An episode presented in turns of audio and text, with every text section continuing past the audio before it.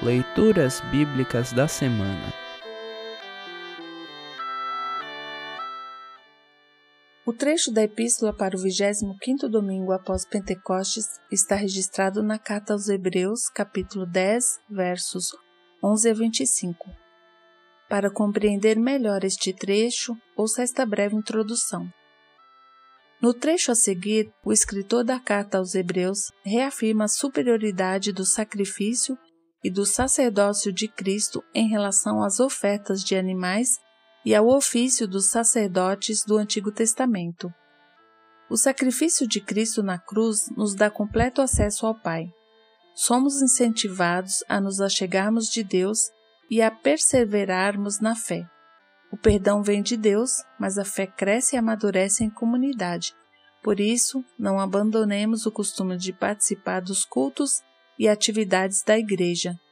Isto é especialmente relevante nos dias difíceis em que vivemos, dias que antecedem a volta do nosso Senhor Jesus Cristo. Ouça agora Hebreus 10, 11 a 25. Hebreus 10, 11 a 25. Todo sacerdote judeu cumpre todos os dias os seus deveres religiosos e oferece muitas vezes os mesmos sacrifícios, mas estes nunca poderão tirar pecados. Porém, Jesus Cristo ofereceu só um sacrifício para tirar pecados, uma oferta que vale para sempre. E depois sentou-se ao lado direito de Deus.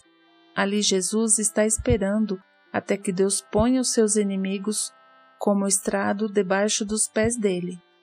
Assim, com um sacrifício só, ele aperfeiçoou para sempre os que são purificados do pecado. E o Espírito Santo também nos dá o seu testemunho sobre isso. Primeiro ele diz: Quando esse tempo chegar, diz o Senhor, eu farei com o povo de Israel esta aliança. Porei as minhas leis no coração deles e na mente deles as escreverei.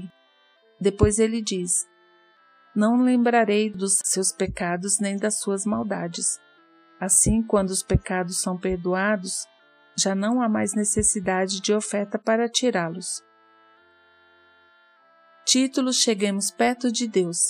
Por isso, irmãos, por causa da morte de Jesus na cruz, nós temos completa liberdade de entrar no lugar santíssimo.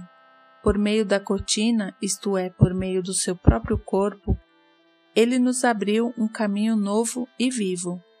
Nós temos um grande sacerdote para dirigir a casa de Deus Portanto, cheguemos perto de Deus com um coração sincero e uma fé firme, com a consciência limpa das nossas culpas e com o corpo lavado com água pura.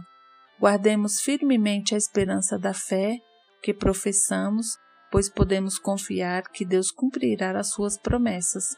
Pensemos uns nos outros, a fim de ajudarmos todos a terem mais amor e a fazerem o bem.